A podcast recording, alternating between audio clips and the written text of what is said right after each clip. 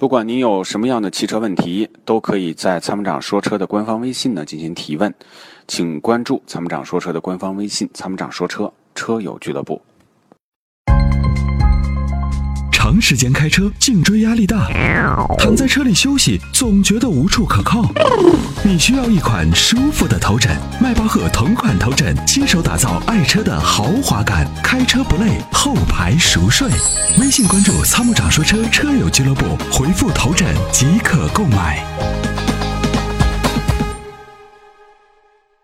好的，看到我们热线上面一位孙先生来自安徽，他已经接好了，我们来有请一下他。喂，你好，孙先生。喂，你好。你好，孙先生，你好。你好，王总，你好。嗯，你好。我想，我想问一下，我以前也打过电话，我问那个新市新上市那个 CRV 那个款那个混动版。嗯。当时打电话的时候，你叫我等一段时间，等等等等出个毛病出来了，就已经等出毛病出来了。啊。现在的现在这这个怎么样了？现在？现在反正个别网友还有提，还有给我们反映的，就是，嗯。也去召回了，也去弄了，呃，修了，修完了以后呢，反正有改善，但是还有问题。它这个刹车系统是刹不住车还是？不是刹不住车，而是不线性。就是比如说，我们踩下去，应该是随着我们脚下的力度越大，它刹车的力度是不是越大，效果越好？应该是这么一个效果，是吧？很线性的过程。但是它不是，它是先开始踩上去没反应，没没多大的那个刹车效果，然后突然一下子刹车效果特突然就蹦出来了。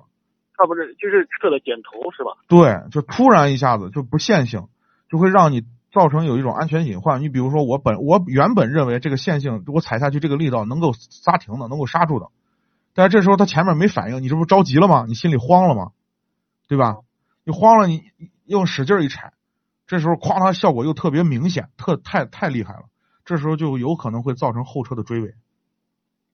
哦，这是有安全隐患的，啊。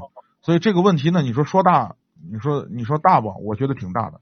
你要说是个小问题吧，你说不是没刹车，他说也确实不是刹车失灵。那个现在改也，召回改过也没有什么改进。我我给你讲，我跟你讲为什么啊？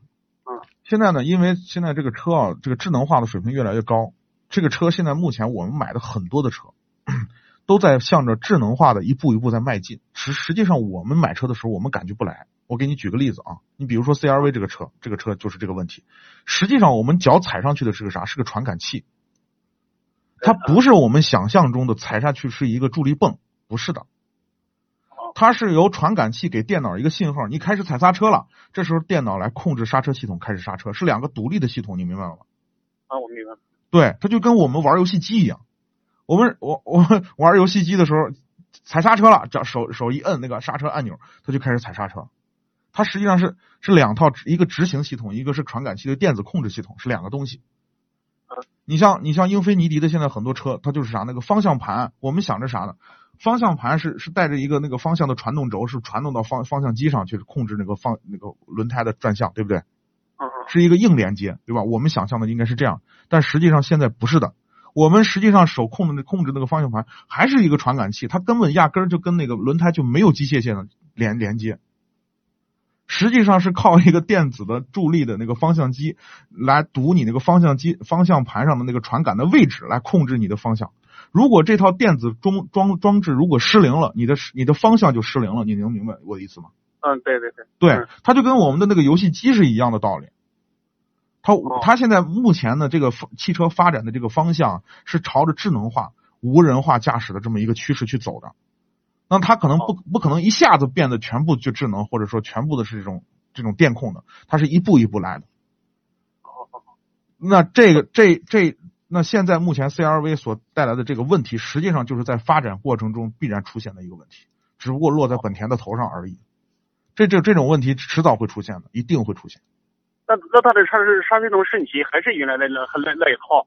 嗯，知道吗？他还是原来那一套，还是原来那一套，他只是把它的程序修改了一下。修改了一下，对，实际上它的东西啥都没变，就是电脑的在读懂你的这个刹脚下的这个意图的时候，它控它它它应该说叫理解的不够准确而已，应该是这么理解。实际上呢，我认为这老款的 CAD 没有用用这种刹车，对，老的就不是，老的就是传统的刹车方式。哦这就是这就是问题。对，所以呢，实际上这个问题应该是在哪儿呢？应该是在这个汽车上市之前，它应该做大量的试验啊，对吧？以及的这个测试工作，就不这个问题实际上不应该在市场上出现的。但是这个这是迟早的事儿。为什么我们说迟早的事儿呢？有很多汽车公司在在整个这个测试的过程中，因为他们测试不像我们测试，我们测试实消费者测试是在实际的使用过程中，对吧？相对来说情况更复杂。那么他们测试在那大部分都是在测试在这个汽车的这个这个测试场里头，相对是模很多时候是模拟出来的场景。最后呢，路试呢，有的时候汽车企业是不路试的。你比如说某某泰，对吧？一年推出了那么多车型，它根本就来不及测试。那很多我我年年去西藏，我经常能见到那种把那个车伪装完了以后，弄那个那个像马赛克一样那种布嘛，对吧？那种材料把车一涂装，然后到那儿去到西藏去测试。为什么要到西藏去测试？因为在那儿高寒高海拔，它的电脑或者说它氧传感器或者各个部分的这个东西能不能经得住这么高海拔高寒的地方？那这要测试啊！你不测试你怎么知道呢？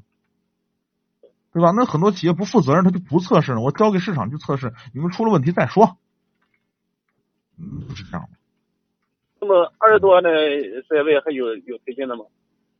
二十多万的其实 SUV 啊很多啊，现在目前呢我们比较推荐的，你比如说丰田的荣放啊，这个车呢就相对来说呢就是荣放现在在我们当地买的话要要要等，要还要还要等是吧？那就等一等呗。这个车我觉得质量还是很好。年年年年前想买，哦，年前想买，那你嗯那那马自达 CX 杠五也可以考虑，虽然我小了一点，有点小哈。相对相对空间有点小。嗯，标致的四零零八，零零八也看了，我看了那个塑料感太 类似那个塑料感。哎，四零零八还可以啊。那因为我们开的是高配啊，我不太清楚低配，哦，因为我们开的高配。高配有一款就带胡桃木的那个那个高配，哎，对，高配那个哎质量就很好，质感很好，里头木头的那个，对，感觉还不错。对对嗯，低配我真没，我还没有看。我看了，我看了中配，中配就没有，就是全部都有塑料的，塑哦料，对，到到店里去看。嗯啊，那要不就等一等，等等荣放，我觉得荣放还是值得等的。啊，只能放值得等。对，质量很好，很稳定。嗯，嗯，那个途观的 L，途观 L 也可以考虑啊，途观 L 也还行，试试双离合问题也不大。嗯，后期这个保养，后期保养肯定比比日系车要高，这是毫无疑问的。嗯，现在这个四路版，四路版怎么样？思路版就算了吧，就大众已经 已经学贼了，就反正我畅销的曾经畅销的车型我也不停产，就这么生产着，卖多少辆是多少辆，我的精力也不在那儿。但汉兰达那个也不错，汉兰达那在这里要加价加两万。汉兰达是很可以啊，是汉兰达可以，没问题嗯，空间也大，质量好。嗯，好，谢谢阿波罗。好，不客气啊，感谢参与，感谢再见您的参与，好，拜拜。解放双手，在车上做你想做的事情。Rock 重力手机支架，漂移的过程中，让你的手机稳如泰山。微信关注“参谋长说车”车友俱乐部，回复“手机支架”即可购买。